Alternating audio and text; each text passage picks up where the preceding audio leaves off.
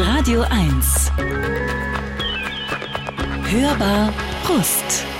Herzlich willkommen zur Hörbar Rust, zu dieser Radiosendung, die Sie auch als Podcast hören können oder vielleicht auch gerade als Podcast hören. Dann wissen Sie, dass hier jede Woche eine Persönlichkeit sitzt, ein Mensch, der sich die Mühe gemacht hat, acht Songs rauszusuchen, die in irgendeiner Weise markant sind für ihr oder sein Leben. Und wer mir heute gegenüber sitzt, das erfahren Sie jetzt. Radio 1. Hörbar Brust. Nicht, dass wir Ihnen oder irgendjemandem wünschen würden, in einem Fahrstuhl stecken zu bleiben. Aber falls das jemals geschehen sollte, dann wäre es schön, wenn unser heutiger Gast neben Ihnen stünde. Möglicherweise kämen Sie dann sogar an den Punkt, gar nicht befreit werden zu wollen. Denn die Geschichten, Lebensstationen und Erlebnisse dieser Frau würden und werden Sie begeistern und beeindrucken.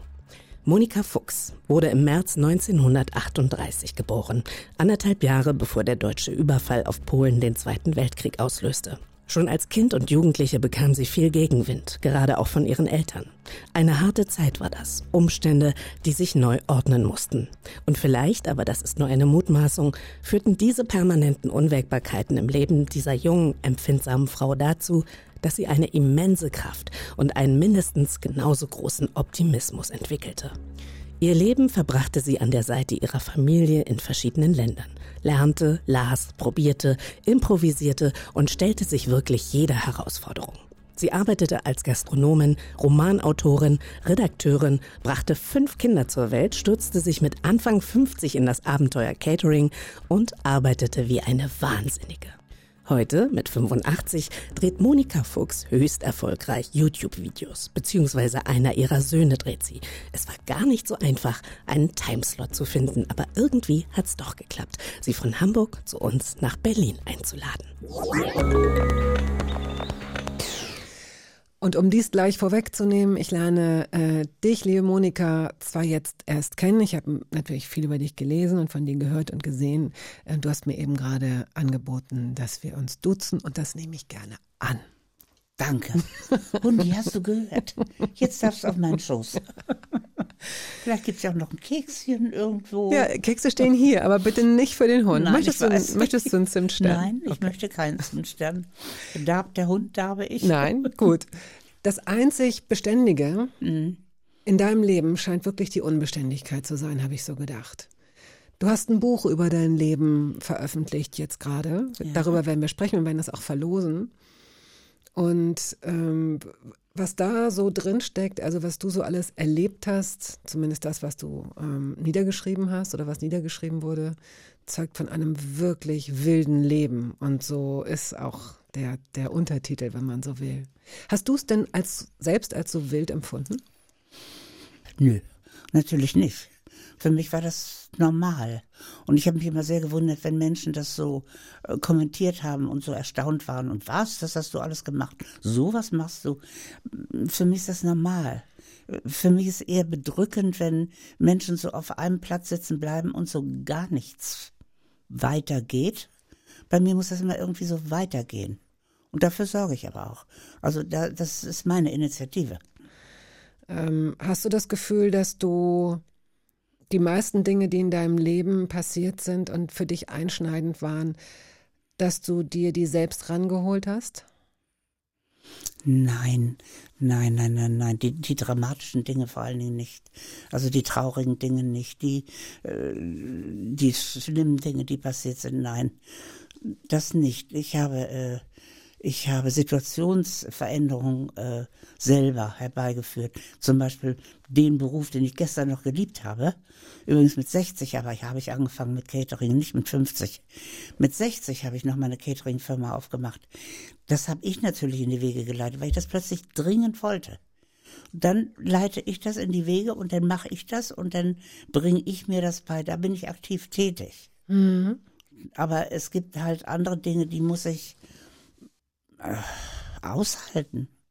Wenn du mal dieses Buch gelesen hast, da siehst du ja, sind viel gestorben und Krankheiten und Zufälle, was immer es ist. Du glaubst nicht an Zufälle. Doch, sehr. Ich glaube sogar doch. sehr. Ah ja, okay. Doch, doch, ich glaube sehr an Zufälle. Aber ich glaube auch daran, dass ähm, man sich den Sachen nicht ausliefern muss. Du kannst immer was machen.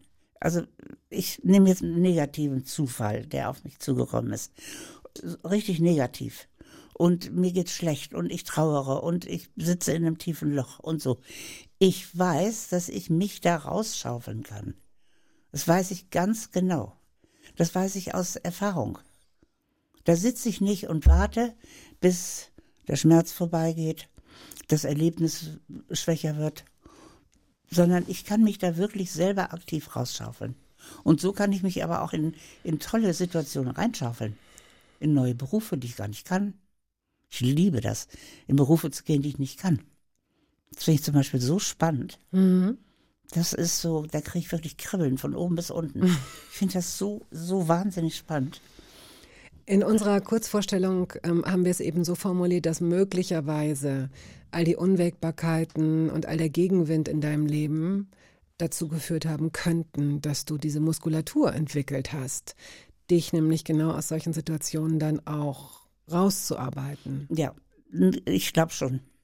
Ich glaube schon, dass äh, das Leben gesagt hat, ja, Fräulein, entweder gehst du jetzt unter, das ist ja eine Scheißsituation, wo du gerade drin bist, das ist ja wirklich ganz furchtbar. Oder du setzt dich jetzt mal auf die Hinterbeine und du machst jetzt mal was, du tust jetzt mal was, dir wird schon was einfallen. Und mir ist immer was eingefallen.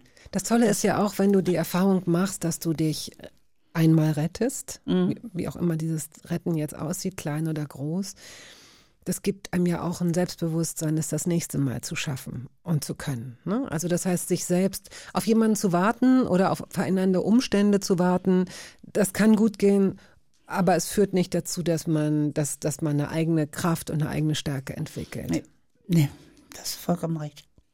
Das ist so. Und ich habe sehr, sehr früh kennengelernt, na, ich sage immer, ich wiederhole mich jetzt mal, Taten zählen für mich.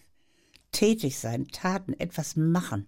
Mir geht's dreckig, mir geht's saudreckig. Ich bin jetzt gerade mal arm. Ich bin in meinem Leben manchmal richtig reich und manchmal richtig arm. So, das ist Fakt, ne? Und dann muss ich was machen, damit ich das äh, verändere. Und dann mache ich irgendetwas und dann passiert das auch. Dann ändert sich meine Situation. Und diese Erfahrung, dass ich meine Situation ändern kann, muss nicht wie so ein Opfer da in der Mitte sitzen. Weißt du, so ein Blecheimer auf dem Kopf und äh, äh, äh, mit Nachhall. Ich bin unglücklich, ich sitze hier drin, mir geht es ja so schlecht. Nix da. Mhm. -mm.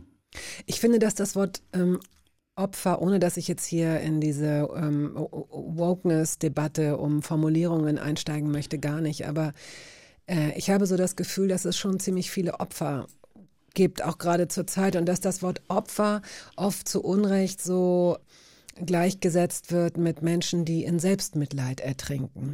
Weil ich glaube, es ist schon nochmal zu unterscheiden. Ich finde, wenn ich mir das anmaßen darf, überhaupt, wenn ich auf dein Leben gucke, bist du schon zwischendurch auch Opfer der Umstände gewesen. Du hast dich selten offenbar selbst bemitleidet. Du bist dann aufgestanden. Du hast dann deine Situation verändert. Aber wie du eben ja auch andeutetest, manchmal hast du auch ganz schön lange Sachen ausgehalten. Wenn ich jetzt so diese, da kommen wir sicherlich gleich zu, wenn ich mich an ähm, dein, diese Zeit in deiner ersten Ehe, als dein Mann psychisch krank wurde und die Schwiegermutter noch dazu kam, du wurdest über vier Jahre lang aufs Extremste schikaniert, wie ein, wie ein, wie ein, ein, also kein Tier ist teilweise so schlecht behandelt worden. Vier Jahre.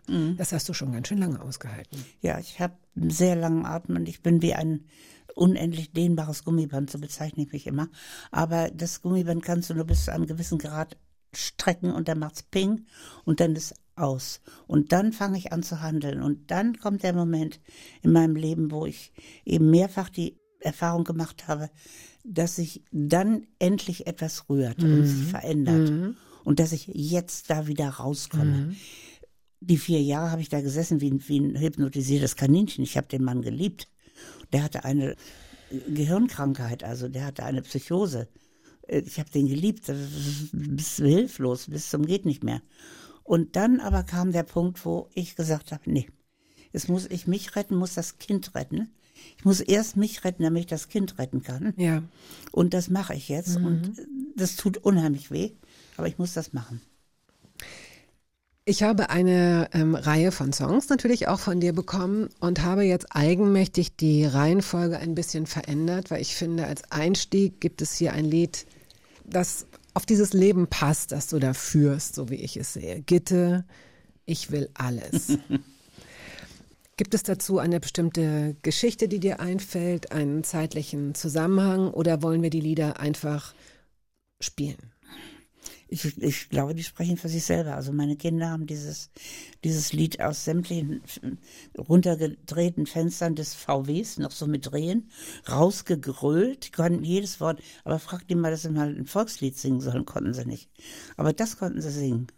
In allen Facetten. Und es war Zeitgeist. Das Lied von Gitta Henge war sowas von Zeitgeist. Da sind wir Frauen aufgebrochen und haben gemacht.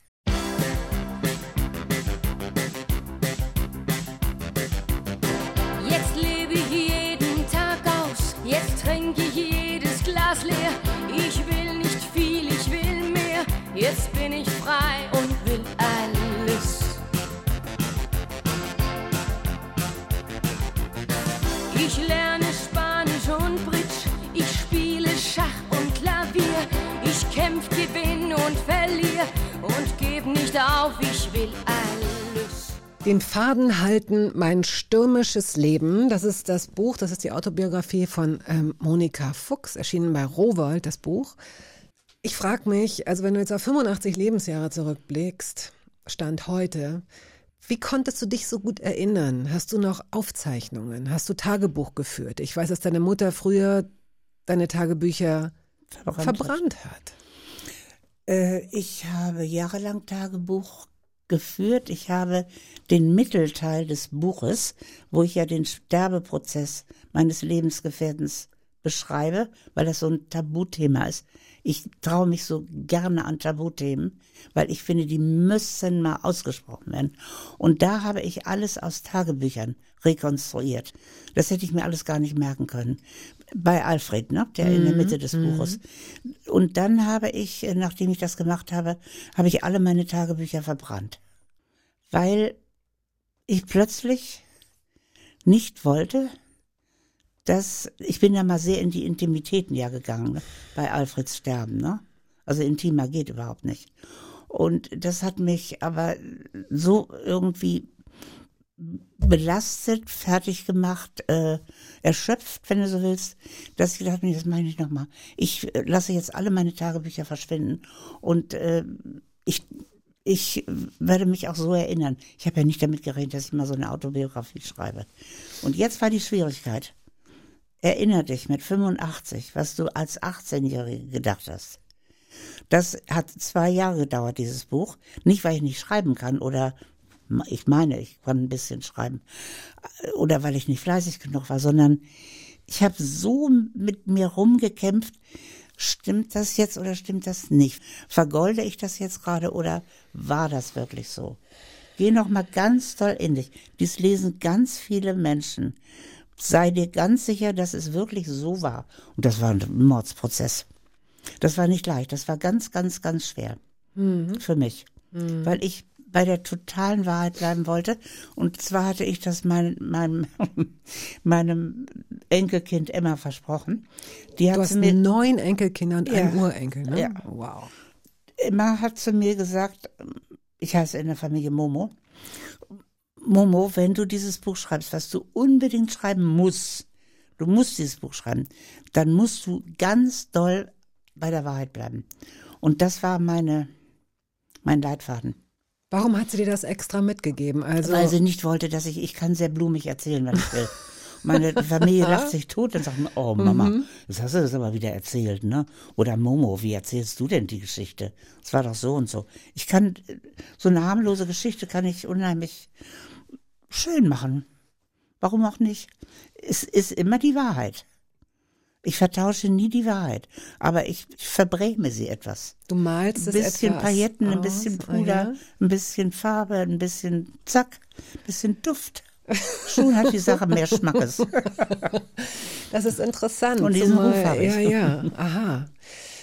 Wenn man versucht, Menschen, bevorzugt jungen Menschen natürlich, ein Gefühl für, für Wahrheit und Glaubwürdigkeit mitzugeben, dann ist es ja schon in dem Moment schwierig, also es ist ja eine Frage der Begrifflichkeiten. Ne? Schon in dem Moment, wo das Wort Schummeln ins Spiel kommt, ist das ja schon niedliches Lügen.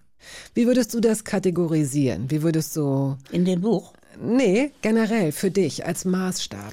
Äh, ich mache da nicht generell jetzt einen Maßstab. Ich weiß nur, dass wenn, wenn ich jetzt irgendwo sitze in, in trauter Runde, in fröhlicher Runde und jetzt bin ich gerade mal dran und muss irgendwas erzählen, wo alle lachen sollen, das mache ich auch äh, mit meinen Charity-Essen, die ich äh, eher nach wie vor mache. Da erzähle ich dann immer so ein paar Dönkes, wie der Hamburger Ja. sagt. Und die mache ich immer witzig und dann müssen sie lachen und dann finden sie das so und so. Da kann ich äh, ausholen und wie gesagt, noch einen Schwung Puder Ja, ja, drauf okay. und noch ein Ding. Ja. Aber bei diesem Buch habe ich mich strikt, schmerzhafte 100 Prozent an die Wahrheit gehalten. Und als es ans Sterben meines Mannes ging, das ist ganz zum, mehr zum Ende des Buches hin, äh, da hat meine Tochter Rebecca das mal Korrektur gelesen. Da hat sie gesagt, Mama, das stimmt überhaupt nicht. Das stimmt alles überhaupt nicht. Da hat mein Innenleben, mein Hirn, hat diese schreckliche, dieses schreckliche äh, Erlebnis, dass mein Mann, mein geliebter Mann, Roland oder wen Roland, jetzt? Hm? stirbt. Aber er darf nicht so sterben, wie wir das eigentlich besprochen haben, sondern er muss sich wirklich diesen ganzen Medikamenten hingeben. Er muss so sterben, wie die das jetzt vorschreiben. Das war ja dieses Dilemma. Und äh, das, das kann man gar nicht in Worte fassen. Das ist, das ist so, so schrecklich. Und da meinst du, da hast du, äh, da hat irgend so, eine, so ein Schutzmechanismus gegriffen. Da habe ich das, du? da habe ich, nein, ich wusste es wirklich nicht mehr, nein. Mhm. Ich habe da wirklich Dichtung und Wahrheit, ne? Ich habe da Sachen erfunden. Das Krankenhaus war nicht das gleiche. Äh, Die, die, die Etage war nicht die gleiche. Die Diagnose war, das stimmte alles von hinten bis vorne nicht. Und dann hat Rebecca diese Passage, ist nicht viel, ist vielleicht drei Seiten, hat sie nochmal vollkommen neu mit mir geschrieben. Sie hatte es klaren Geistes, im Kopf noch, und wir haben diese Passage neu geschrieben. Okay. Mein Hirn war so überlastet. Ich verstehe. Ich kann es mir nur so erklären, als, dass du, ich da das nicht mehr akzeptieren konnte. als du deine Tagebücher verbrannt hast, selbst verbrannt Mhm. hast, weggeworfen hast, fühltest du dich danach erleichtert? Mhm. Also hast du damit auch Vergangenheit weggeworfen? Mhm. Ich soll gar nicht so pathetisch klingen, aber ich denke, so was du so mit dir rumschleppst an Erlebtem und Mhm. was jetzt durch so ein durch so ein Buch auch wieder hochkommt, was Mhm. auch wieder neu durchblutet wird und so, das schleppt man ja, das ist ja ein irrer Ballast. Das will ich aber nicht mehr. Weg, Weg. weg. Und jetzt wirst Das- du natürlich, jetzt musst du noch einmal durch hier, weil, weil du auf Promotour bist für das Buch. Natürlich geht jetzt erstmal, wird alles nochmal so gerührt, ne? alles nochmal hochgeholt. Ja, das. Das nimmst du in Kauf. Als ich die Tagebücher verbrannt habe, es waren ja ganz viele, ne? Das ist so eine Reihe. Da habe ich mich wahnsinnig erleichtert Ja. gefühlt.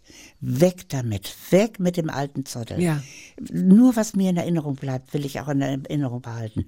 Sonst alles weg. Mhm. Und das, das war ganz befreiend. Fand ich sehr gut.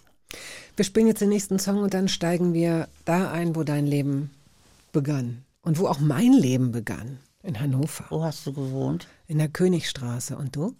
Oh, da bin ich in die Lehre gegangen. Wo? Klinkhammer. Modesalon Klinkhammer. In der Königstraße? ja, Gibt's ja gar nicht. doch. Wir haben ja vorhin schon so viele Parallelen Da festgestellt. warst du auch in der Sophienschule. Ja, nein, du warst doch nicht in der Sophienschule. Doch. Ich dreh durch. Weißt du, dass die Lehrerinnen die gleichen sind, die meine Mutter hatte? Eine mit dem Holzbein, eine mit dem Glasauge. Grauenvolle Schule. Frau Haaf kennt, ach nee, Frau Haaf kannst du nicht gekannt haben, aber weil die war 320 Jahre alt oder so. Nee, meine waren auch alle 320 Jahre alt. okay, und Frau Haaf sagte immer, ich trete noch als Jungfrau vor den Herrn. Naja, Um gut, Gottes ich kann das Gegenteil, Würden kann ich Sie nicht bitte das Fenster dabei öffnen?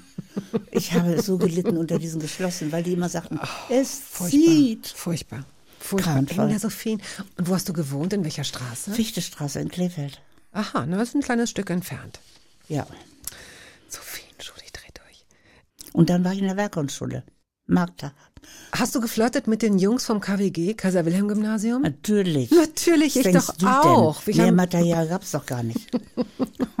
Und wir hören jetzt Solveigs Lied von Edward Grieg.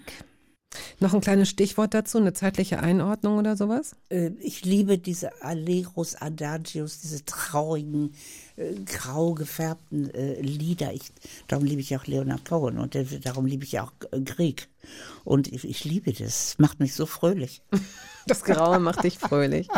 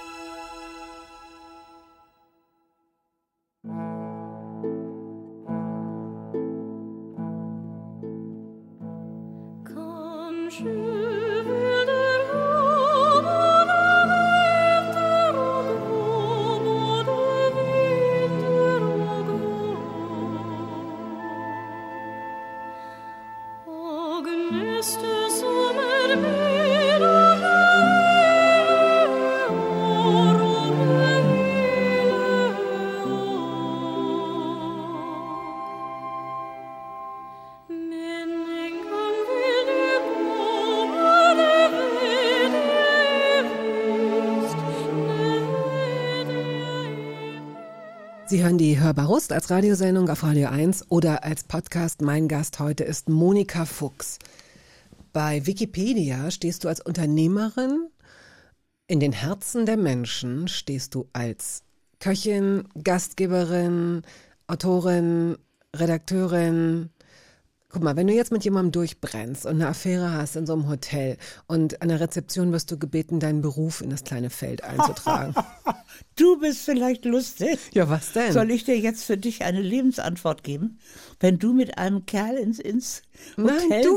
gehst, Was schreibst das, du? Was soll ich dir schreibst das du? jetzt in den Mund legen? Nein, du schreibst jetzt, du Ich schreibst jetzt herrlich. deinen Beruf da rein. Was machst, was schreibst du? Was schreibst du, wenn die, wenn du gebeten wirst, Ich habe mal einen sehr großen äh, Erfolg gehabt mit Altersprostitution.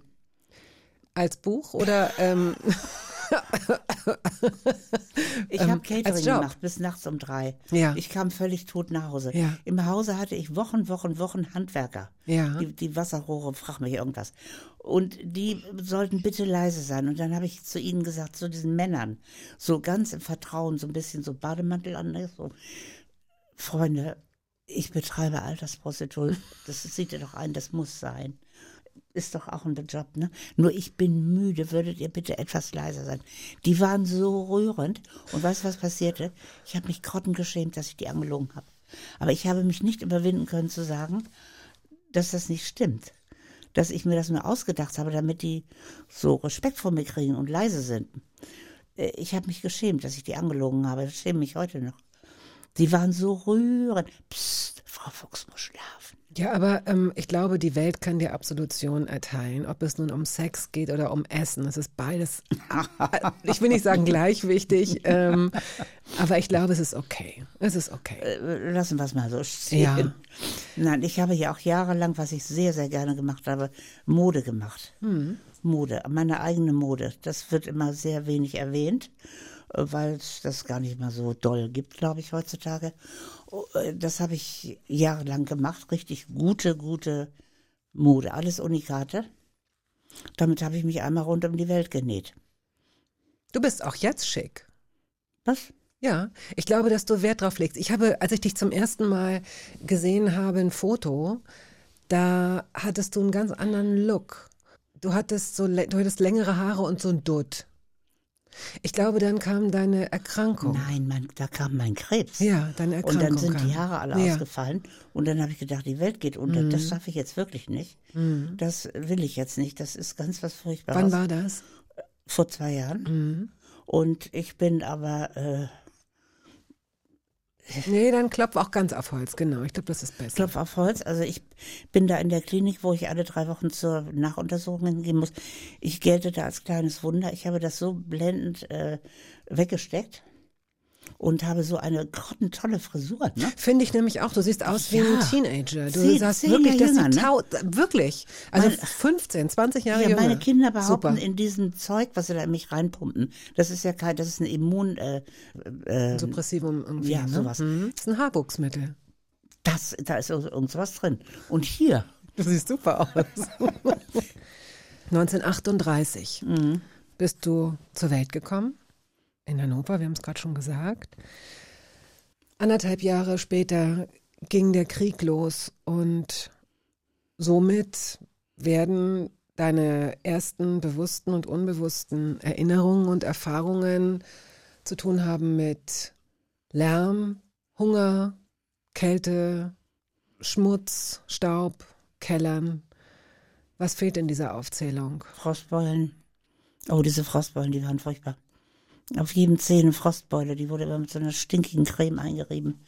Und dann wurde so ein Streifen Stoff drum gewickelt und das brannte dann und tat weh und so. Äh, Ich muss dazu sagen, wir Kinder haben nicht gelitten. Weder unter Hunger noch unter diesen Frostbeulen, da leide ich heute in Erinnerung drunter. Wir Kinder haben das alles weggesteckt. Kinder stecken sowas weg. Erstaunlicherweise. Wir haben unsere Spielplätze gehabt, wir haben unseren Quatsch gehabt, wir haben unsere Geschwister gehabt, wir haben unseren Blödsinn gemacht, wir haben unsere heimlichen bösen Taten gemacht. Wir durften nie in ein Gebäude, was gebombt war, zerbombt war. Natürlich sind wir als erstes da reingegangen, ne? Äh, brandgefährlich, ne? Völlig doof sind wir da rein. Wir haben im Wald Bucheckern gesucht und haben die verkauft, äh, gar nicht wissend, wie ärmlich das eigentlich war, ne? Bucheckern, das sind so eine kleine Ja, Dödelchen, weiß, ja, ne? ja. Mhm. Da kannst du, musst du lange essen, bis du satt wirst. Nein, wir haben nicht gelitten. Und die Butter wurde eingeteilt in so kleine Viereckchen. Haben wir nicht runtergelitten. Dass es überhaupt Butter gab. Also ich meine, euer Haushalt war oder eure Familie möglicherweise auch privilegiert. In einem anderen Interview hast du gesagt, ihr seid nicht reich gewesen. Nein, das wird immer gesagt, wir wären reich gewesen. Nein, wir waren äh, großbürgerlich. Ihr habt Das ist so ein ähm, bisschen sowas mit auch Bildungsdünkel und so verbrämt. Sag ich mal. Mhm. Das war es nämlich. Hast du so, so eine Art von Erinnerung daran, wie das kommuniziert wurde in der Familie, dass der Krieg zu Ende war? Nichts wurde kommuniziert. Darum habe ich ja unter anderem mein Buch geschrieben. Ich bestehe aus einem großen Teil von Halbwissen. Und das hat mich immer gestört, weil ich bin nicht an die Informationen rangekommen. Wir durften nichts fragen, wir durften nichts erfahren, wir durften nicht darüber reden, wir durften nicht Nein und Nein und Nein. Alles war mit Nein belegt und das hat mich immer sehr bedrückt, sodass ich da auch nicht mehr sein wollte in Hannover. Ich fand das schrecklich. So großbürgerliche Familie, die alle, weißt du so. Aber mal eine Antwort geben, wo war mein Vater im Krieg? Darüber reden wir nicht. Äh, warum gehst du nicht mit in die Kirche? Darüber reden wir nicht. Das wollte ich alles nicht mehr. Haben deine Geschwister auch diese Fragen gestellt? Habt ihr euch untereinander diese Fragen gestellt? Ich glaube nicht. Ich habe daran merkwürdigerweise, da müsste ich jetzt lügen oder erfinden. Nein, da habe ich keine Erinnerung. Woran du dich ja sehr wohl erinnerst, und das ist eine furchtbare Situation gewesen, du hattest eine beste Freundin, der es nicht gut ging, die sich das Leben genommen hat. Mhm. Und das hat dich natürlich total getroffen. Das hat dich traurig gemacht, das hat dich umgeworfen. Du erzählst von einer Situation, wie du weinend am Tisch sitzt und wie deine Familie darauf reagiert. Ich wollte mich hinsetzen. Ich bin reingekommen, weinend, hatte das gerade gehört. Die hat sich aufgehängt. Die hatte Depressionen. Die hatte Depressionen, wie ihre beiden Brüder auch, davon abgesehen. Und die habe ich sehr bewundert. Und da war ich gebrochenen Herzens. Ne? Natürlich. Und da hat meine Mutter nur gesagt, verlass den Raum. Du bist eine Zumutung für die anderen. Und das ist äh, so falsch. Das ist so, so falsch. Und in, so mit dieser Schlagkraft, wie das gesagt wurde, es war ja wie so ein, so ein Hammerschlag, sind mehrere äh, Sachen gesagt worden in meinem Leben, die, die eben ähm, solche Spuren hinterlassen haben. Welche Spuren? Zum Beispiel, als ich gesagt habe, mein erster Ehemann, mein erster Ehemann ähm, der hat eine Gemütskrankheit, das muss so sein, weil der macht das und das und das. Und habe dann aufgezählt, was der alles macht. Und das war ja alles. Es war furchtbar. Es war crazy, brutal, crazy. ja. Es war also wirklich Quälerei und, Ja. und ich, mir tut's auch immer sehr weh, im nach wie vor noch, dass ich das immer so sagen muss. Aber es war eine Tatsache und hat mich ja dazu bewogen zu gehen. Bin ich aus lauter Lust und Tollerei gegangen. Und da habe ich meine Mutter um Hilfe ge- gebeten. Und da hat sie gesagt, nein, das macht sie nicht. Äh, Eine Frau gehört zu ihrem Mann. Ohne überhaupt nach, nachzufragen. Das sind so Sachen, die sitzen. Das darf man nicht machen. Welches Gefühl hast du ihr gegenüber entwickelt? Kein Hass oder irgendwas, nein, gar nicht. Das nicht. Ich habe in den mittleren Jahren als junge Frau, sage ich mal so, war ich ja auch viel weg, ne? war ich viel im Ausland. Aber da habe ich äh, immer so ein bisschen gezittert, wenn sie kam, weil das Erste, was sie immer machte, war meine Wohnung umräumen. Also sie war diesbezüglich sehr übergriffig. Und äh, ich hatte ja Rost im Hirn. Ich galt als besonders dumm. Rost im Hirn. Hat sie gesagt. Ja, klar. Und ich galt als besonders dumm. Ich wusste aber, dass ich das nicht bin. Und es wurde mir aber immer wieder serviert. Und äh, das hat mir dann noch Angst gemacht, ne? Dass ich so runtergebügelt wurde. Interessant, dass sie, und das, das ist ja keine Einzelgeschichte, viele, viele Menschen sind schon längst erwachsen und können sich nicht abgrenzen äh, vor äh, ihren Eltern gegenüber, äh, sodass es ist interessant, dass deine Mutter immer noch so viel Einfluss hatte auf dein Selbstwertgefühl in dem Moment. Sie hatte es. Und dann kam der springende Punkt. Sie hatte es. Sie hat bestimmt, bestimmt mit donnernder Stimme, dass sie im Alter bei mir lebt. Ich habe eine, eine große äh, Altbauwohnung mit, mit so und so viel Schlafzimmern. Die Kinder waren mehr oder weniger aus dem Haus. Mein Mann hatte aus dem Ausland äh, uns zukommen lassen. Bei uns geht niemand ins Altersheim. Also Omi bleibt. Der mochte Omi gar nicht leiden. Das war aber seine Großzügigkeit. Ne? Das war so typisch er. Und er hatte ja auch nichts damit zu tun. Du hattest ja was damit Ja, zu tun. der war ja hin und wieder zu Hause, aber natürlich. Und er wusste ja meine Einstellung dazu. Und da ist etwas Merkwürdiges passiert. Ich bin mit meinem Sohn Martin, mein ältester Sohn, um, in diesem Park, der bei uns um die Ecke liegt, bin ich im Regen. Hier, ich glaube, eine Schachtel Zigaretten geraucht. Hier ist Regen. Hast, ja. Platter, platter. Ja. Regen. Du machst dir was, du machst dir gerade eine, ähm, du schützt gerade die Zigarette mit Ja, der einen Hand, mit, dem Handrücken mit- ja, vor dem Regen. Und so bin ich um diesen Park gelaufen mit meinem Sohn Martin. Ich hab gesagt, ich werde wahnsinnig, wenn die bei mir einzieht. Ich werde verrückt. Und dann habe ich mich aber langsam in, nicht nur in Rage geredet, sondern ich habe, ich bin zu dem Schluss gekommen, wenn sie wirklich bei mir einzieht, und die ist ja so stark, die schafft das bei mir einzuziehen, ich habe gar keine Wahl, das weiß ich selber, dann muss sie unter meinen Bedingungen einziehen. Und das werde ich ihr sagen, den Mut werde ich haben. Und dann bin ich zitternd und bebend nach Hause. Und da saß sie mit Hut auf dem Kopf. Eine Dame trägt ja immer Hut. Und sie hatte damals schon so einen leichten Zitter im. Und alle rosa Blüten auf ihrem Hut wackelten so ein bisschen. Und dann machte sie die Lippen so. Was ist, Kind? Und dann habe ich gesagt, okay, wenn du hier einziehen willst, es gibt hier keine Hierarchie. Hier geht ein kleines Kind auch zuerst durch die Tür, wie auch die ältere Dame. Hier gibt es diese Hierarchien nicht, weil sie bestand immer auf so Benimmsachen. Und so weiter und so weiter. Dann habe ich meine ganze Palette, was ich mir da mit diesen tausend Zigaretten mit Martin ausgearbeitet habe, habe ich runtergeperlt und ihr Kopf wackelte immer mehr. Und, und dann hat sie gesagt, ja, ist in Ordnung. So Mund so, ne? Kennen wir ja alle von ihr. Und, äh, und dann ging, brach die Sonne durch die Wolken. Ich hatte noch dreieinhalb die tollsten Jahre mit ihr. Der ist nämlich der eiserne Ring hier um Bauch, ne? Eiserne Heinrich. Der hatte doch so Reifen, so eiserne Ringe um Bauch, die ihn immer so einzwängen. Kennst du die Geschichte? Musste mal nachlesen. Der wurde eingezwängt durch diese eisernen Reifen, die ihn so zusammenquetschten. Und die sprangen einer nach dem anderen. Und das ist, was bei ihr passiert ist. Sie sind alle weggesprungen. Diese ganze aufgesetzte, äh, vornehme Welt, in der sie angeblich lebte, äh, brach zusammen. Und sie war plötzlich in einer warmherzigen, lustigen Familie aufgehoben und gemocht. Das hat sie ja gemerkt. Die Freunde meiner, meiner Söhne, die tobten erstmal durch die ganze Wohnung, Omi, wir kommen. Die wurde allgemeine Omi genannt und sprangen in ihr Bett und das, das hätte sie früher mit einem Gewehr, hätte sie die erledigt. Sie hat das nochmal richtig genossen.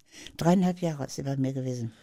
Und niemand hat mich nachts, wenn ich vom Catering kam, so fröhlich und so liebevoll mit so zärtlichen Namen begrüßt wie sie. Das plötzlich war ich ihr Schätzchen und ihr, was weiß ich und so. Und es funktionierte wunderbar zwischen uns. Kindchen, komm doch mal, ich habe ein Eierlikör für dich. Erstaunlich, wirklich. Dass Dann das hat sie mir mal- ein Eierlikör serviert und äh, sie hatte keinen Geruchssinn mehr. Hm. Und jetzt rauch mal eine. Weil sie nichts mehr riechen konnte. Dann kamen noch mal drei, dreieinhalb richtig wunderbare Jahre. Und ich bin sehr, sehr froh, dass sie das noch erlebt hat. Ja, und es ist auch für dich schön, dass du das noch erlebt hast. Ne? Das ist ja gut, weil äh, Sehr, sehr schön. diese Liebe und auch dieses in den Arm genommen werden mal, das gab es ja früher für dich als, als Kind überhaupt gar nicht. Du wurdest auch ordentlich bestraft, äh, was aber gar nicht so schlimm war, weil du dich vorbereitet hattest. Ne? Wenn du bestraft wurdest, wurdest du isoliert, wurdest du eingeschlossen, aber du hattest dein, dein Verlies hattest du präpariert. Da lagen Bücher. Ich fand das toll. Ich bin gerne eingeschlossen worden. Ich fand das super. Er hatte diese blöden Brüder nicht um mich. Ich fand das schön. Ich mochte das.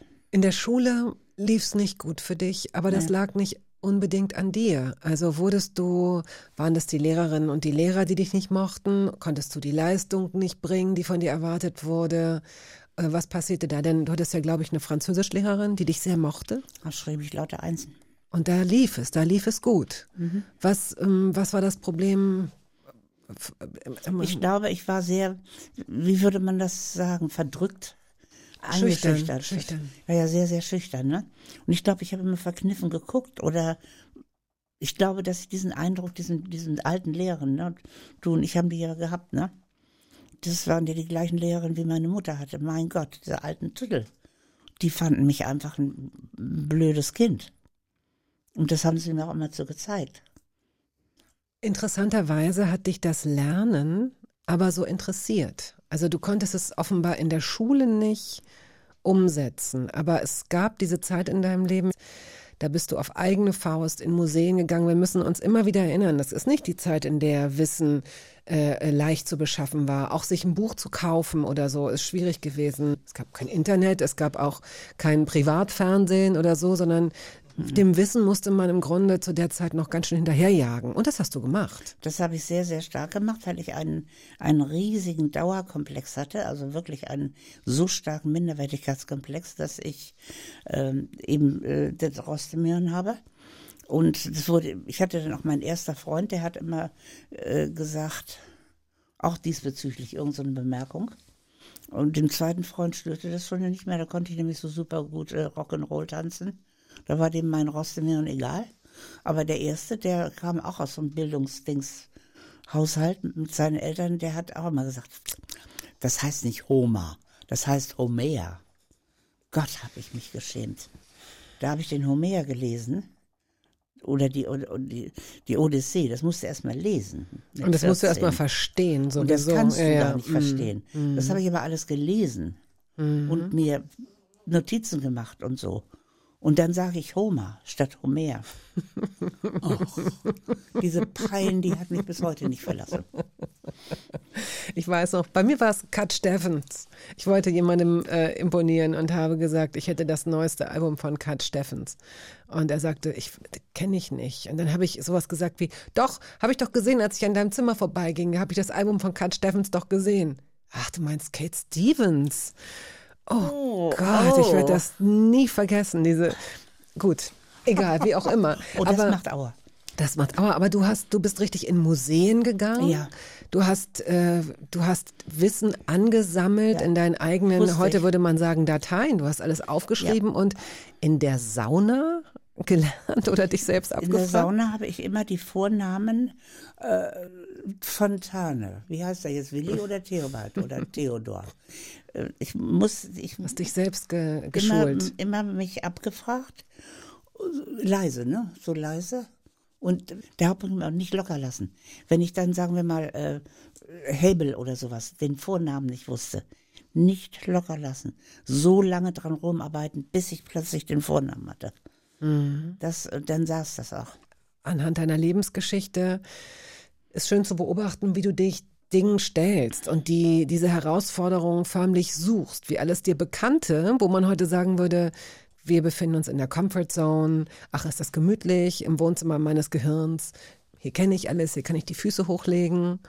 Im übertragenen Sinne hättest du erstmal den Tisch umgestoßen und hättest gesagt, so, jetzt machen wir mal was anderes hier, komm, neu, neu hier, Fenster auf. Du hast immer irgendetwas Neues gesucht. Mhm. Es ging, ging es dir dabei ums klüger werden? Ging es dir dabei ums Erfahrungen machen? Ähm, Nein, da ging es mir ganz schlicht und ergreifend um mir Bildung anzueignen, die ich ja angeblich nicht hatte. Mir wurde ja so oft und so anhaltend und andauernd gesagt, dass ich äh, Rost im Hirn. Rost im Hirn habe, dass ich also keinerlei Bildung habe, dass ich dachte, das muss aber nicht so bleiben, ne? Und das habe ich mir ganz bewusst reingezogen. Und du hast es dir, ähm, es wurde dann für dich zu einer Angewohnheit und es ist, glaube ich, Ja. heute deine, das Lesen äh, das mache ich, das mache ich immer noch. ist wichtig für dich. Das, als ich nach Amerika auswanderte, da habe ich erstmal äh, Amerika studiert. Die ganzen Staaten, die musst du erstmal alle auswendig können. Da waren wahnsinnig viele. Da musst du die Hauptstädte, da musst du die Regierungsformen. Wow, und warum Dann- muss man das wissen? Muss man überhaupt nicht, aber ich wollte Du es wolltest wissen. das wissen. Ich wollte dahin und wollte nicht wie so ein Dumpfbacke da stehen und sagen, where is Minnesota? Is that a town? Wobei oder? die wenigsten Amerikaner wahrscheinlich die richtigen Antworten hätten, oder? Ja, aber ich, ich wollte das unbedingt äh, Mhm. klar Schiff machen hier. Ich wollte das wissen. Wieso Amerika, werden Sie sich jetzt vielleicht fragen. Und ich kann Ihnen sagen, gleich geht es nämlich nach Amerika. Genau genommen geht es erstmal nach New York im Leben von Monika Fuchs. Aber jetzt erstmal geht es zu Ella Fitzgerald und Louis Armstrong. Cheek to Cheek. Warum dieses Lied? Na, das war Kult. Louis Armstrong, den habe ich noch in Deutschland gesehen, bevor ich nach Amerika gereist bin. Und Ella Fitzgerald habe ich in Amerika gesehen und nicht in Deutschland. Aber ihn habe ich gesehen, oder gehört. Morgens um drei angestellt, nach Karten gebibbert und dann auch welche gekriegt. Und es war absolut Kult.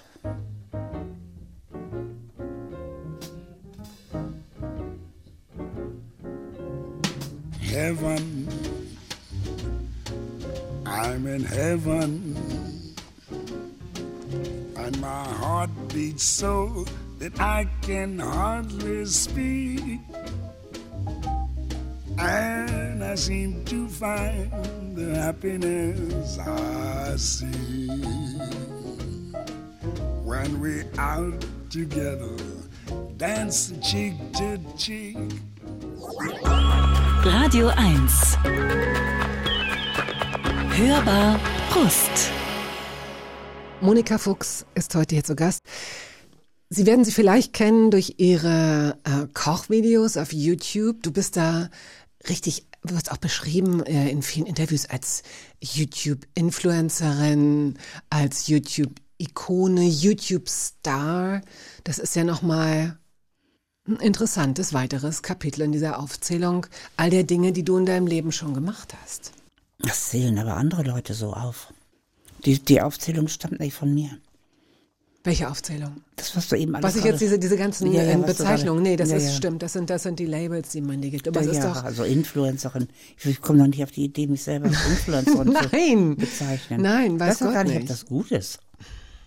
Aber ich glaube, wenn jemand wie du Influence hat auf andere Menschen, dann ist es nicht, Dann nicht das aber bitte Verkehrteste. drauf an, in was. In was wärst du denn eine schlechte Influencerin? In welchem Bereich des Lebens? Wo sollte man nicht auf dich hören? Gehorsam? Gehorsam. Ja, ja, Gehorsam. Du, du hörst jetzt was, du, du, du machst jetzt alles, was Vati sagt, ne? Hm. Mhm. Nee, ich bin nicht so ein guter Berater.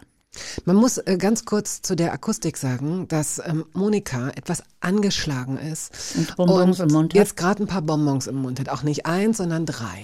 Die sofort runterschlucken. Nein, nicht runterschlucken. Warum nicht? Nein, weil das nicht sein muss.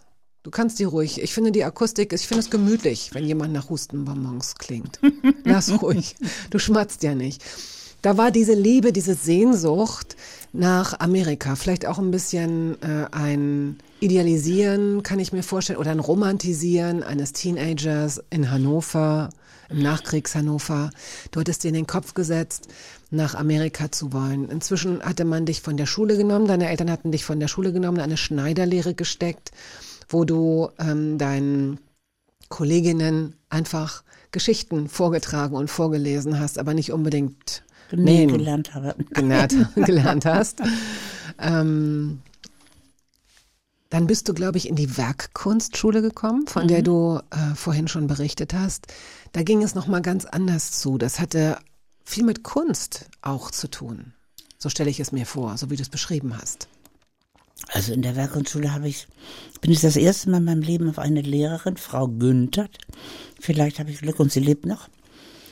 Da war eine Lehrerin, die sich so für mich begeistert hat, dass sie mich privat zu sich nach Hause geholt hat und mir ihre Textilentwürfe gezeigt hat und, und mich, mir Privatunterricht gegeben hat und ich durfte Sachen machen, die durften die anderen nicht machen in der Werkgrundschule. Und da habe ich das erste Mal Anerkennung erfahren. Erste Mal. Erste Mal. Da kam diese Affinität, was ich eben schon skizzierte, äh, dieser der Traum, dieser Wunsch, Amerika kennenzulernen. Was ja, aber, aber, überhaupt nicht realistisch war, weil dir fehlten die Möglichkeiten. Aber du was? Alle wollten wir nach Amerika. Das war das gelobte Land für alle. Das war sowas von unoriginell. Wenn ich jetzt gesagt hätte, ich will nach, nach Jordanien oder ich will nach Saudi-Arabien oder ich will nach Korea oder so, das wäre originell gewesen oder ungewöhnlich. Aber nach Amerika, da war die Seife rosa im Waschbecken, die Seife. Da waren die Handtücher im gleichen rosa wie die Seife. Da gab es auch rosa Shampoo. Und da lauter so weiße Konsumkram, was es da gab und wonach man Sehnsucht hatte. Wir kannten ja Kernseife, so ein hartes, rubbeliges Ding. Und äh, Shampoo machte man selber aus irgendwas. Und es war so das gelobte Land. Aber es ist doch nachvollziehbar. Es geht doch vielleicht nicht Total. unbedingt darum, dass es, dass es originell ist oder dass Nein. man sich sowas Verrücktes wie Jordanien nach dem, äh, weiß ich nicht, 1960 aussucht, sondern. Nein, nur da hätte ein Gedanke hintergesteckt, ne? Was bei mir dahinter steckte, war einfach, ich wollte den Luxus von Amerika.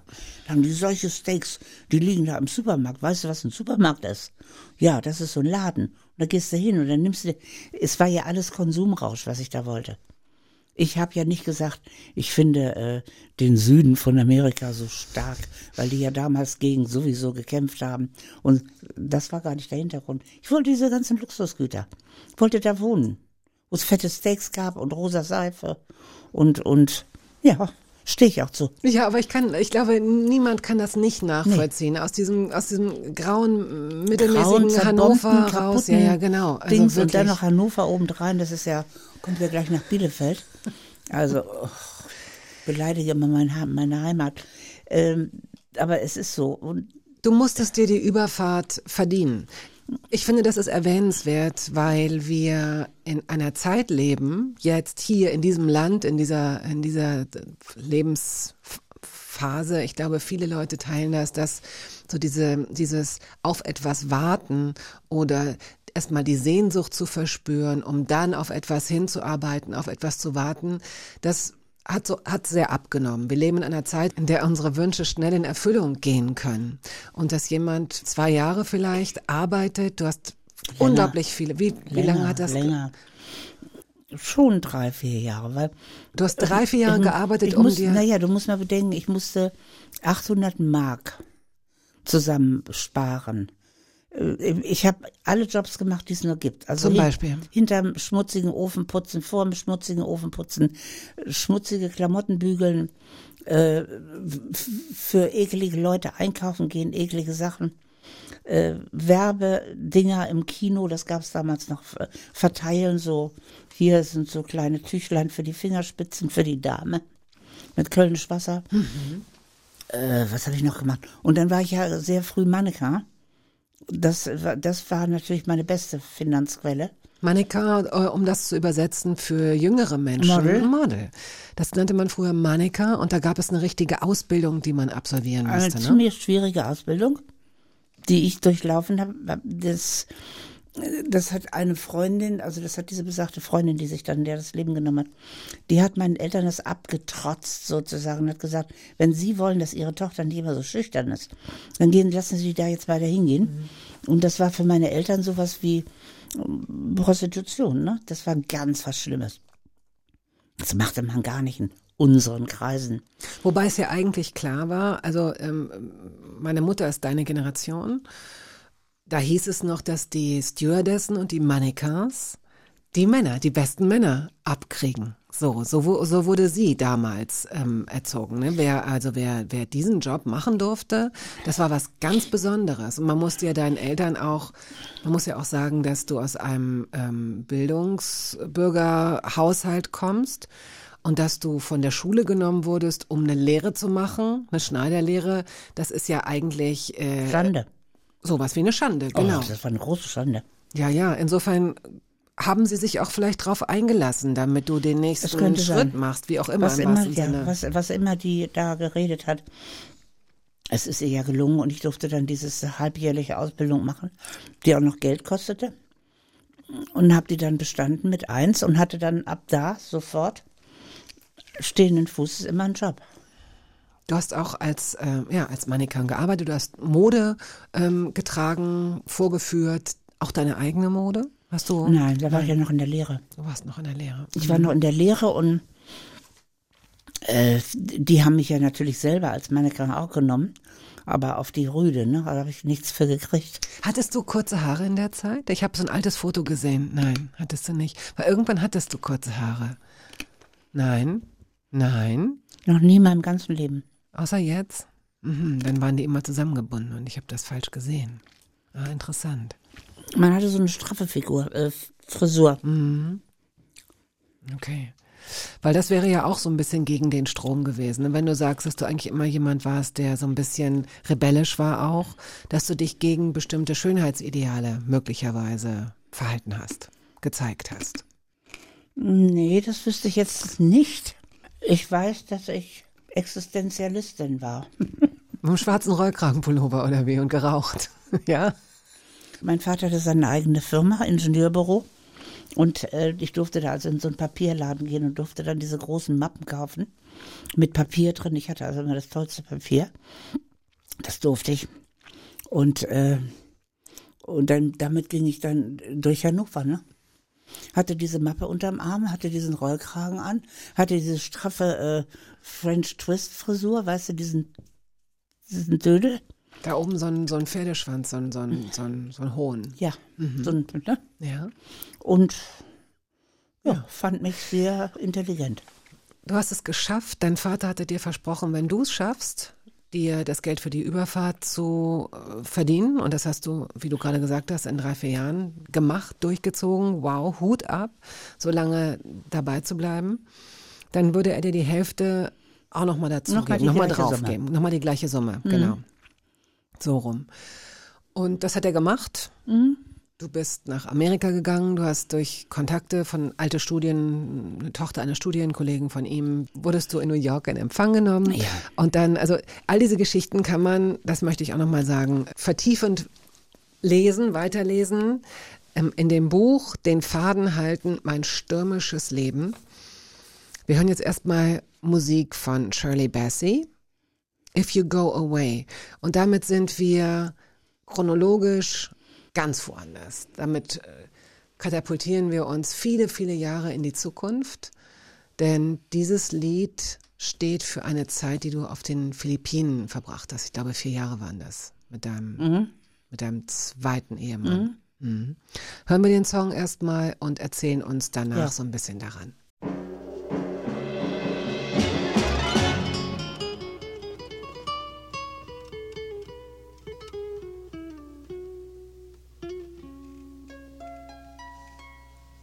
If you go away on this summer day, then you might as well take the sun away. All the birds that flew in the summer sky when our love was new and our hearts were high when the day was young and the night was long, and the moon stood still for the nightbird's song.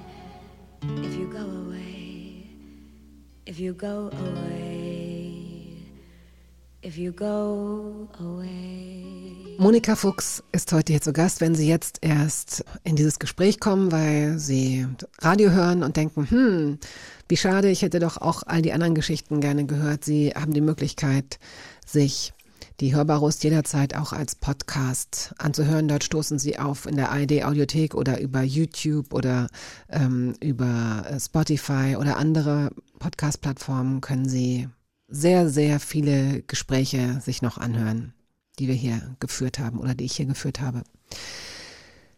Ein Jahr Amerika. Du fährst zurück, die Passage geht zurück mit dem Schiff und ähm, weil vielleicht der Zufall es so will, lernst du dort diesen ziemlich smarten, gut aussehenden, breitschultrigen Architekten mhm. kennen, der in der ersten Klasse reist. Du ja nicht. Durch das Masch Maschengitter flirtet.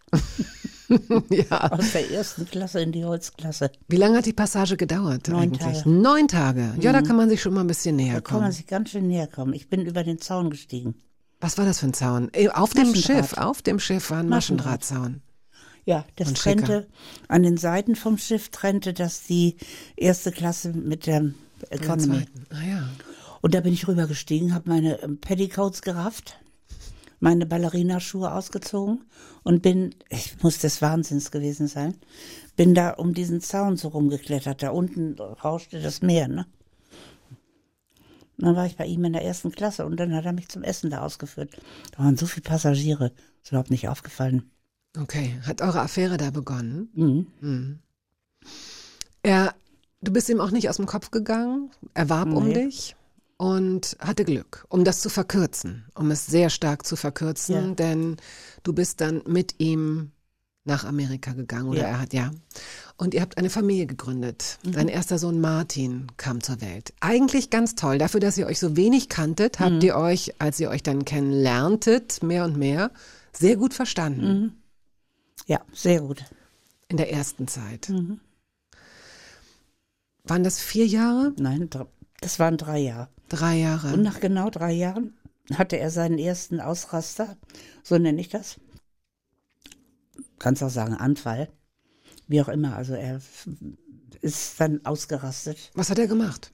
Er hat, er hat sich über etwas aufgeregt, was wo man sich gar nicht drüber aufregen kann, weil der bei der Deutschen Bundesbahn der Zugbegleiter ein Adliger war.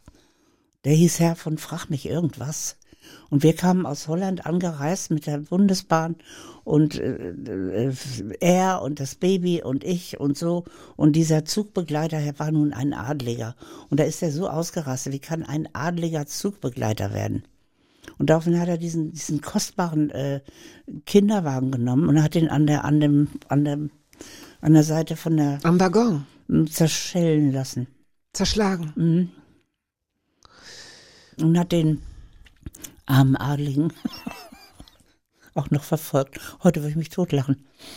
Aber das war ganz schrecklich. Das Weiß war, ich nicht. Wieso würdest du heute lachen? Weil es einfach so absurd war. Es war einfach so absurd. Einfach so absurd.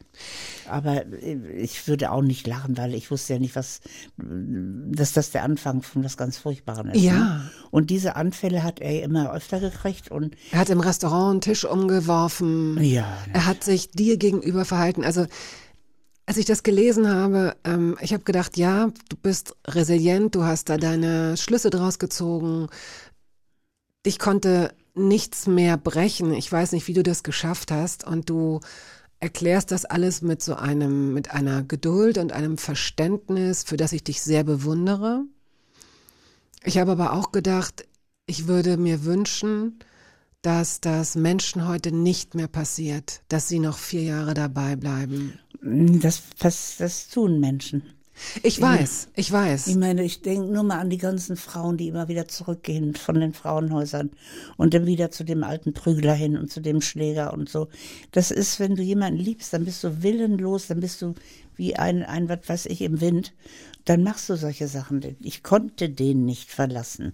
Ich habe den geliebt. Du warst Der- wirklich wie ein, wie ein Stück, also wenn ich jetzt sage ein Stück Vieh, das habe ich vorhin schon Ja. mal so gesagt, das wird im Zweifel besser behandelt auf so einem Hof. Ja. Du musstest richtig auf dem Boden schlafen. Dein Ja. Sohn durfte nicht in den Kindergarten. Dein Sohn durfte Nein, nicht äh, mit Gleichaltrigen spielen. Er hat alles, was er besessen hat, verschenkt. Und fortan warst du dafür zuständig, die Familie zu Ja. ernähren. Er nannte das Nazi-Vergeltungssystem. Weil du eine Das- Deutsche warst Ja. oder bist. Und er wollte, dass ich das alles jetzt abbüße, was die Nazis gemacht haben. Und da hat er sich natürlich ordentlich was vorgenommen. Ne? Das war schon sehr bitter. Und ich habe dann Strichlisten geführt und habe eben gemerkt im Laufe der Jahre, es wird immer enger, es wird brenzlig. Was heißt das? Die Anfälle. Das wird, die kommen näher, die sind häufiger, die mehren Ja, sich. diese, ja, ja, das war vor, zu Anfang war das einmal im Monat, dann war das einmal in der Woche, dann war das einmal, was weiß ich. Zum Schluss war das äh, dreimal am Tag. Hat er dich geschlagen? Nein, nie. Nie. Das hat er nicht gemacht. Mhm. Seine Mutter, ähm, äh, irgendwann zog, bestimmte er, dass seine Mutter zu euch zog. Ja. Und die war, die hat dich ja nun auf eine ganz andere Art auch noch schikaniert. Ich Ja, weiß die- nicht. Wie hast du das ausgehalten? Ja, Liebe macht die komischsten Sachen. Aber Wieso hast du dich nicht mehr geliebt als ihn? diese Denkweise ist äh, noch nie zu mir durchgedrungen, dass ich mich mehr liebe als, das ist so eine Denkweise, die ging voll an mir vorbei. Die kannte ich gar nicht. Bei mir war in der Denke in guten und in schlechten Tagen. Du stehst zu deinem Kerl in guten und in schlechten Tagen, zu deinem Mann, in guten und schlechten Zeiten. Hatte mir meine Mutter ja auch beigebracht. Und so war es auch, so habe ich das auch empfunden. Und jetzt waren mal schlechte Zeiten. Und dann stand ich zu ihm, bis ich dann eben gemerkt habe, hallo, jetzt wird's lebensgefährlich. Du hast dich selbst fast verloren. Also du hast, du hast auch versucht, dich selbst umzubringen einmal. Er hat doch einmal auch gesagt, warum hältst du das so lange aus? Mhm, ein einziges Mal. Da war er klaren Geistes, hat mich angeguckt mit klaren Augen und hat gesagt, warum ne, hältst du das aus? Und seine Mutter hat ja auch einmal gefragt, warum machst du denn das mit ihr? Die hatte auch einmal einen lichten Moment. Liebe macht ziemlich doof und blind. Ja, ich glaube, also meine These ist sowieso, dass die meisten Menschen einmal in ihrem Leben jemanden kennenlernen, der sie genau in diesen komischen Raum führt. Das kann dann, wenn man Glück hat, dauert das zwei Wochen und wenn man Pech hat, dauert es. Bei manchen Menschen dauert es 20 Jahre oder ihr ganzes Leben lang. Ich weiß es nicht. Also, und es gibt unterschiedliche Gründe, warum man glaubt, da nicht rauszukommen. Und der mit Abstand schlimmste Grund ist, dass man abhängig ist. Also die eine Sache, wenn man es noch so für sich selbst verbrämen kann und sagen kann, ja, ich liebe halt, dann hat man da ja noch so ein Poster an der inneren Wand. Aber wenn man, wenn, wenn Menschen Angst haben, in, wenn Frauen Angst haben, in ein Frauenhaus zu gehen beispielsweise, weil sie Angst haben, dass sie aufgespürt werden, dass ihnen die Kinder weggenommen werden und sie möglicherweise lieber die Schläge weiter in Kauf nehmen, ja, weil sie auch gar, weil sie finanziell völlig, völlig abhängig sind, weil ihre Pässe, ihre Ausweise versteckt wurden. Auch dein, auch dein äh, Pass wurde, glaube ich, versteckt. Ja, natürlich hatte ich ja alles nicht mehr. Okay, aber irgendwann hast du das, du hast jemanden kennengelernt, um das, also auch das ähm, wird im Buch näher beschrieben. Du hast äh, es geschafft, ein, dadurch, dass du Menschen an ihm vorbei kennengelernt hast, konntest du einen Teil des Geldes, den du verdient hast, hast du immer in einen, abends in einen Busch geworfen, in einem Garten, in dem du vorbeigegangen bist. Dort wohnte ein Rechtsanwalt, der das Geld für dich äh, gebunkert und angelegt hat, so dass du wusstest, okay, du sparst jetzt gerade Geld um für deine Flucht, für, für deine und Martins Flucht. Ja, Ja. das hat Gott sei Dank auch geklappt. Wir kommen zum nächsten Lied. Sag mal, und wenn wir jetzt so, wenn du jetzt mit mir, du erzählst diese Geschichte natürlich nicht zum ersten Mal und nicht zum letzten Mal. Wie fühlt sich das für dich an? Ist das so eine Sache, bei der du noch was, was empfindest oder liegt das nun auch so lange zurück, dass du sagst, ich habe da jetzt einen Haken drunter? Nein. Wenn du mich richtig ganz nah kennen würdest, dann würdest du an meiner Stimme und so und Gestik und so merken, dass ich immer kurz vor den Tränen bin. Ich bin eigentlich immer kurz davor zu heulen. Mich greift das an. Das ist alles noch da. Und wenn ich nicht diese herrliche Selbstdisziplin hätte, die ich mir selber angewöhnt habe, dann, dann ich gelte ja hier als Heulsuse der Nation. Ich, ich fange ja schon in, in, am Nordpol vor der Felswand an zu heulen. Ja, aber das verstehe ich, weil es so ergreifend ist. Ja, so natürlich, ist. aber ja. ich bin, ich kann gut heulen. Und meine Kinder ebenfalls und mein Mann ebenfalls. Wir sind eine Heulfamilie. Kommt der Weihnachtsmann, heult die ganze Familie. uh, da kommt der Weihnachtsmann. Ist gesund. Ja, das machen wir ja auch und das leben wir auch aus. Und äh, geht er auf der Straße ein Pulk Leute. Das ist eine Demo. NPD. Die NPD. Ja. Und dann heulst du auch. Ja, dann, dann muss man wirklich Ich, heulen. ich stehe daneben und äh, mit Martin in Berlin und wir sind so gerührt, dass so viele Menschen sich zusammengetan oh nein. haben. Und dann habt ihr eine, eine NPD Ja, oder na, AfD. NPD. Da, Okay. haben, da haben wir auch gesagt, Martin, Ach, das muss Schluss mit dieser Heulerei. Das äh, nicht für Wobei jeden. wirklich, also nochmal, nein, aber wenn, vielleicht ist es dann doch unterbewusst richtig gewesen. Es ist wirklich zum Heulen, wenn, wenn die NPD durch Berlin läuft, oder? Ja, Okay, also insofern war das eigentlich werden doch wir es richtig. entschuldigen, ja. Diese Selbstdisziplin ist wahrscheinlich ein Rest dieser, dieser preußischen Erziehung oder dieser englischen Erziehung, Ja, die deine Englisch, Eltern mhm. dir auf. Sehr, sehr, sehr Ja. englische, äh, mit englischer Fairness und naja, Selbstdisziplin eben und Mhm. diese ganzen Sachen. Das Selbstdisziplin ist ja gar nicht so verkehrt, finde ich. nee, Ne? Also ein paar Dinge habe ich gelernt, die finde ich auch heute noch ganz gut. Mhm. Aber man, darf nicht nur. zu, man darf nicht zu hart zu sich selbst sein. nein, nicht, nicht nur, nein. Leonard Cohen hast du natürlich mitgebracht. Take this waltz.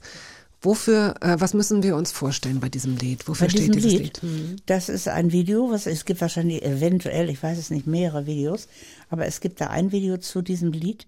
Das ist für mich ja sehr ungarisch, dieses Lied so von seinem Rhythmus her. Und äh, da tanzt ein älteres Ehepaar, so einen langsamen Walzer. Älteres Ehepaar, so 70, 80, 90, frag mich. Die tanzen diesen, diesen Walzer.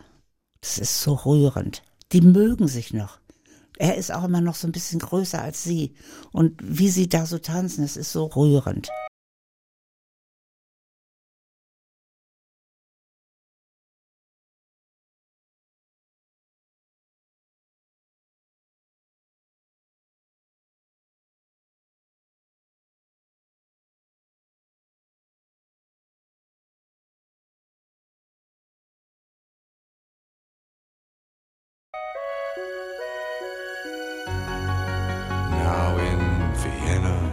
There's ten pretty women.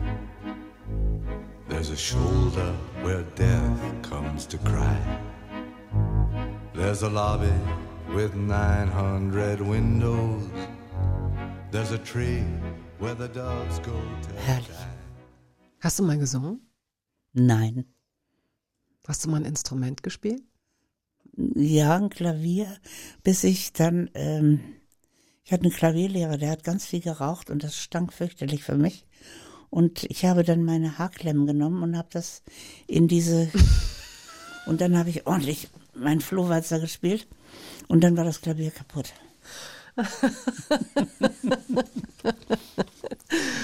Okay, man möchte dich nicht zum Feind haben. Wahrscheinlich hast du Nein. die ein oder andere Voodoo-Puppe in deiner Wohnung liegen. Wo dann abends, au, au, i, a, o. Ja, ja. Das bist dann du. Du, die sich befreit hat von diesem ersten Mann, die zurückging nach Hannover, die im damals neuen Hotel Interconti anfing zu arbeiten. Das war ein ziemlich fließender Übergang. So bist du mit der Gastronomie näher in Berührung gekommen. Du hattest ja vorher schon in Amerika schon äh, gearbeitet, wahrscheinlich im Service, denke ich mal. Ja, Howard Johnson, genau. Und äh, jetzt in der Hotellerie, du warst Order Girl oder wie das hieß. Du, Order Taker. Order Taker. Also du warst am Anfang noch diejenige, die angerufen wurde, wenn es hieß, bringen Sie mal. Spiegelei und Tillit, und so. Mhm. Ja. Und aus irgendeinem Grund zündet bei dir dann immer der Ehrgeiz, immer weiß ich nicht, aber oft der Ehrgeiz, du, Immer. du willst dann richtig gut, also eigentlich, let's face it, du willst die Beste werden. Ja, ich will dann die Beste sein. Wenn ich schon so einen schlimmen, unwürdigen, ich habe mich nicht mehr so gefühlt, ich hatte, hatte nicht mehr rauszumehren. Ich war nicht mehr so und das unterdrückte äh, Wesen. ich wusste, ich kann ganz viele Dinge und ich wollte nicht mehr da in diesem, neben diesen stinkigen Leuten da sitzen, die immer so eine nach der anderen und ich wollte, wenn ich das schon machen muss, dann wollte ich die Beste sein. Und das wurde ich dann auch. Auf die Weise hast du deinen zweiten Ehemann kennengelernt, Mhm. der eigentlich ein Arsch war. Im ersten Moment. Du hast gedacht, du magst ihn gar nicht. Und ich glaube, das Wort Arsch fiel, sonst hätte ich es jetzt nicht gewagt, das zu zitieren. Ein großer Mann. Was war er? Der, der, der Chefkoch? Oder was war er? Der Küchenchef. Äh, Küchenchef. Jüngster Küchenchef Deutschlands. Und auch ein, dann später auf jeden Fall, vielleicht zu dem Zeitpunkt auch schon, sehr bekannter. Ähm, Ja, das ging Gastronom. schnell bei ihm. Er wurde dann auch Manager. Also Roland er, Fuchs. Er stand nicht lange am Herd. Mhm. Er wurde dann sehr schnell äh, nach oben befördert und hat dann in, naja, mehr oder weniger einmal um die Welt herum die größten, schwierigsten Hotels, Food and Beverage, das heißt Getränke und Essen, restaurantmäßig sozusagen äh, hochgezogen. Das war sein mordsmäßiger Job. Das war ein wahnsinniger Job. Den hat er mit großer Liebe und Akribie gemacht. Und das konnte er so wahnsinnig gut. Das konnte er so gut. Da ging er von Land zu Land zu Land. Und er hatte das Glück, eine Frau an seiner Seite zu haben, jedenfalls eine Weile, die das alles so mitmachte und Die auch ich bin. spektakulär Und ich fand. bin da gerne mitgetingelt, natürlich. Ich fand das toll. Es ging los mit Neuseeland. ja. Er bekam, ähm, kurz nachdem ihr zusammen wart, ist er gleich zu einer Weiterbildung. So, damit ging's los. Und dann kam er wieder und sagte, Schatz, wir Pack ziehen die um. Sachen ein. Wir wandern aus. Toll, super. Das habe ich gar nicht hinterfragt. Das hast du nie. Du hast dich immer auf dieses Neue nicht nur eingelassen, sondern wahnsinnig Ich wollte das gefreut. auch. Ich fand das schön. Ist das bis heute so, dass Mhm. du die Sachen zurücklassen kannst? Was wäre, wenn du es dir aussuchen könntest jetzt, so die nächsten, sagen wir mal, das nächste Jahr, meinetwegen das nächste halbe Jahr oder die nächsten zwei Jahre, wenn du dir dein Leben jetzt entwerfen könntest? Ein Ort deiner Wahl. Ja, das sind, das wären in dem Fall mehrere Orte. Aber Na sag, Äh, Im Moment bin ich ganz versessen auf Transsilvanien. warum? Da möchtest du nicht Dracula mal be- begegnen? Nein. Und der dir Trüffeln serviert? Trüffel ja, Dracula nein. Also ist doch shit egal, ob das Dracula ist. Ob der spitze Zähne hat oder nicht. Du willst diese Trüffeln haben. Wer hat dir denn den Floh ins Ohr gesetzt? Gar keiner, aber einer, der mich eingeladen hat. Ach, guck mal, dann doch jemand Und ich vielleicht. suche jetzt jemanden, der mit mir nochmal so einen Roadtrip macht. Das ist dieses, was ich mit äh, Sohn Sebastian gemacht habe, diese Nordpol und Baltikum, diese Roadtrips. Ne? Das, da möchte ich gerne nochmal einen machen. Sie können sich das übrigens noch anschauen. Das ist eine Dokumentation, die heißt Frau Fuchs kocht sich zum Nordpol. Finden Sie in der ARD Mediathek. Ich habe bislang immer gedacht, es ist England, Nordküste von England, so sowas, was man nicht kennt. So die einfache Küche. Die, die ganz einfache Mhm. Küche. Ich wollte dann in die Häuser gehen, Leute ansprechen. Darf ich bei Ihnen heute Abend Abendessen? Was essen Sie abends? So wollte ich das gestalten, ne? Und da habe ich auch immer noch Lust drauf. Ja, aber das Wirklich wird zu doch- denen ins Haus Ja, gehen. was für eine und gute das, Idee. Und das kriege ich hin. Das würde ich hinkriegen. Das glaube ich auch. und jetzt ist aber dieser Typ gekommen aus Transsilvanien. Was heißt, der ist gekommen? Wo ist der, wo ist der Den habe ich hergekommen? getroffen. Und der hat, äh, wo kommst du her? Was machst du? Ja, ich wohne in Transsilvanien. Wo ist denn das? Wo Dracula zu Hause ist. Was machst du da? Und dann hat er mir seine ganze Lebensgeschichte erzählt und ist natürlich ein Gastronom. Deswegen also da seine Affektion auch zu äh, Trüffeln und, und dann hat er mir alles aufgezählt, was man da so machen könnte. Das ist alles, jedes Dorf spricht eine andere Sprache. Äh, wir wissen gar nichts darüber. Unser Wissen ist sehr klein, was wir über dieses Land wissen. Und äh, das möchte ich gerne nochmal erleben. Äh, In Form eines, eines Roadtrips nochmal. Wie ich das im, im Dings Nordpol. Und Nordpol gemacht habe. Ja, das kann man sich auch ansehen, das kann man auch ne? finden. Diese, ist doch egal. Ist doch egal. Wir sprechen jetzt gleich nochmal über das Gastgebersein, beziehungsweise das, was du gemacht hast oder auch jetzt, wie du sagtest, immer noch machst, dass du Menschen bekochst und in deine Wohnung einlädst. Das ist ja auch nicht ganz selbstverständlich. Nein. Aber vorher hören wir Sigur Ross, Mm. Olsen Olsen. Warum dieses Lied? Was verbindest du damit? Weinen. Weinen. Schon wieder weinen. Ja, da ist eine Stelle, ich liebe ja diese, ich sagte ja so Allegro, Adagio, so diese traurigen, diese, diese Sachmusik liebe ich ja. Und da ist eben auch eine Stelle drin, wo die, sich die Musik so hochschaukelt. Das wird dann eine Brassband. Weißt was ist, ne? Ja, eine Brassband. Und, und ich habe Sigoros gesehen, wie dann die Brassband über die Bühne marschiert ist. Siehst du nicht in jedem Konzert. Hier in Berlin habe ich das noch erlebt. Ist er wirklich mit den Leuten über die Bühne marschiert und, und alle Frauen in seinem Orchester haben ein Instrument gespielt und ich war glückselig. Das ist genau meine Musik. Und, und wenn die spielt irgendwo, dann müssen mein Musikpartner ist Sebastian, mein jüngster Sohn, müssen wir immer heulen.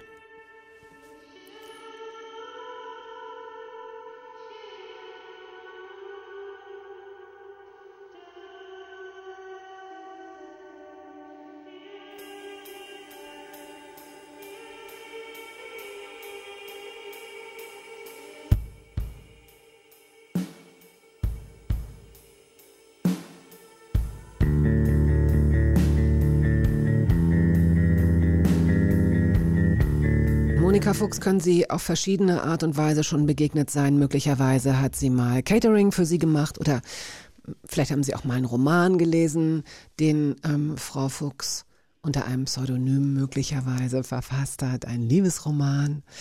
Oder Sie haben, waren schon bei ihr zu Gast oder Sie haben eines ihrer Videos gesehen. Seit 2018 gibt es diesen YouTube-Channel, in dem du in deiner Hamburger Küche stehst. Da stehst du schon sehr viel länger, auch für dein Catering. Das hast du von dort aus gemacht.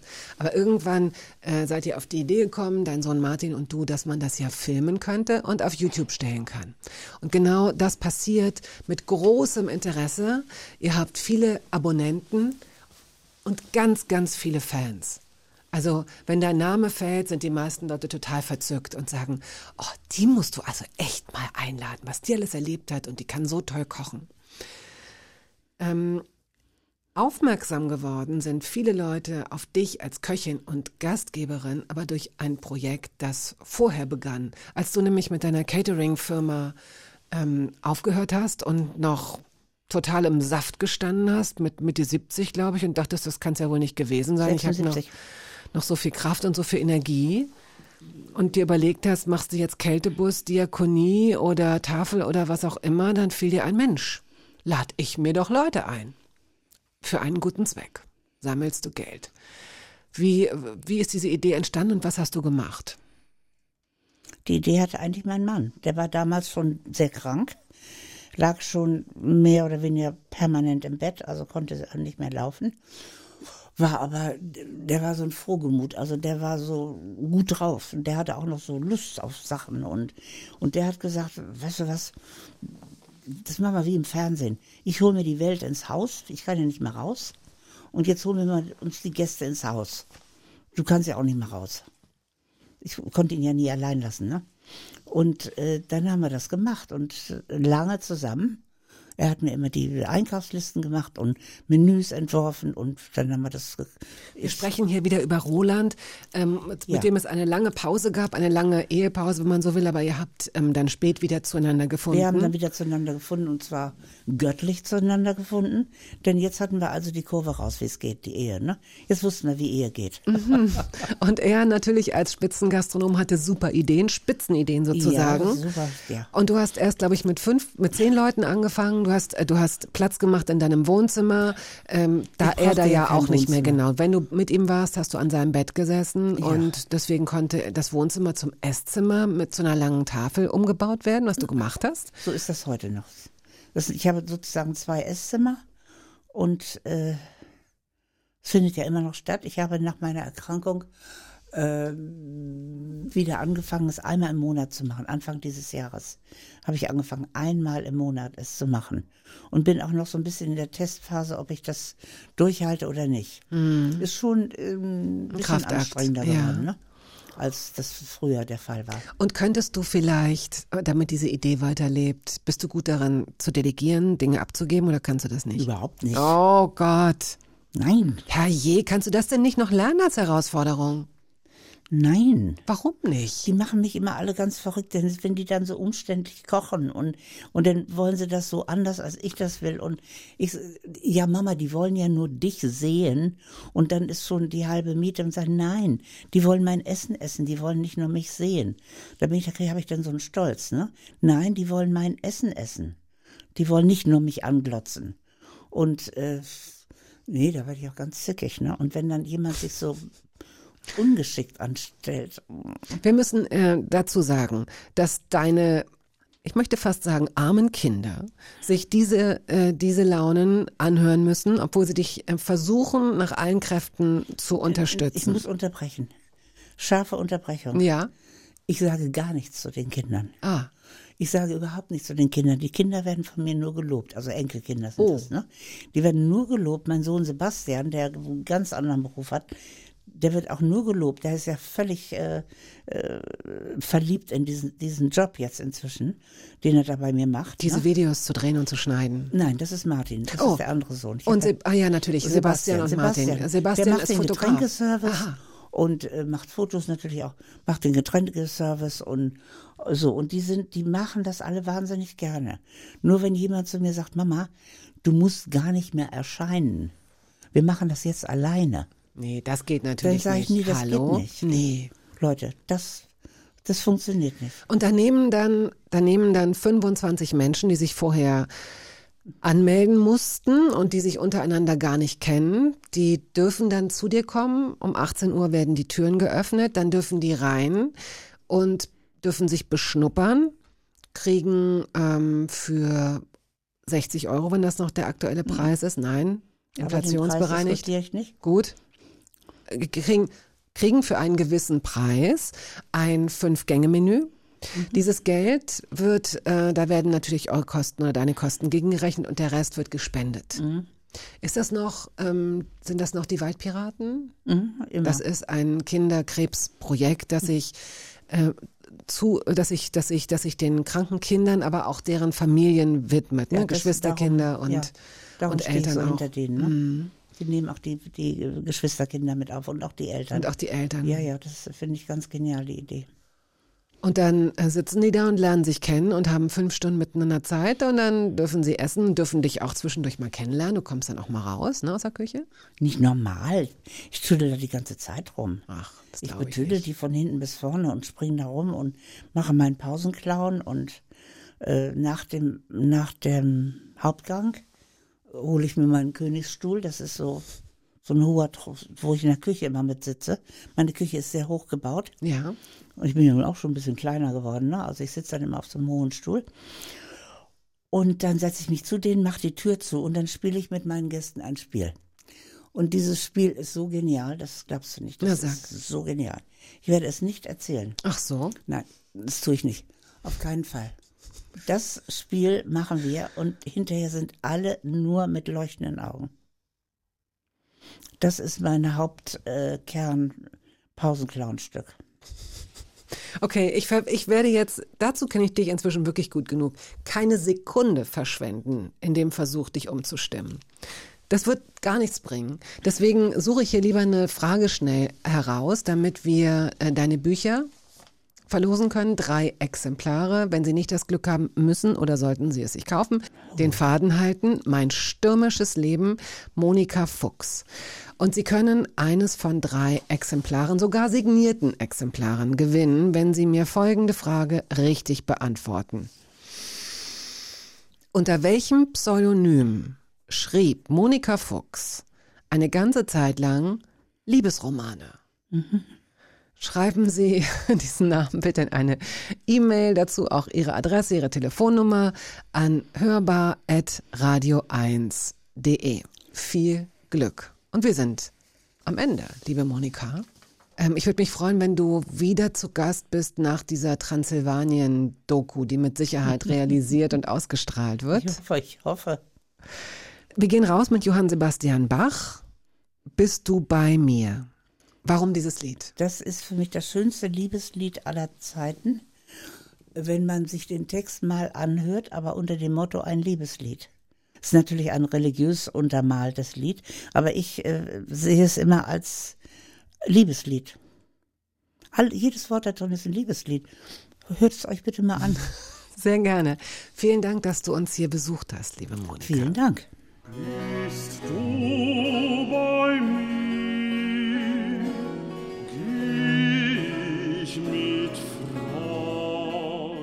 Das war der Podcast der Radiosendung Hörbar Rust. Wir hoffen, dass es Ihnen gefallen hat. Wenn Sie möchten, Sie können ihn abonnieren.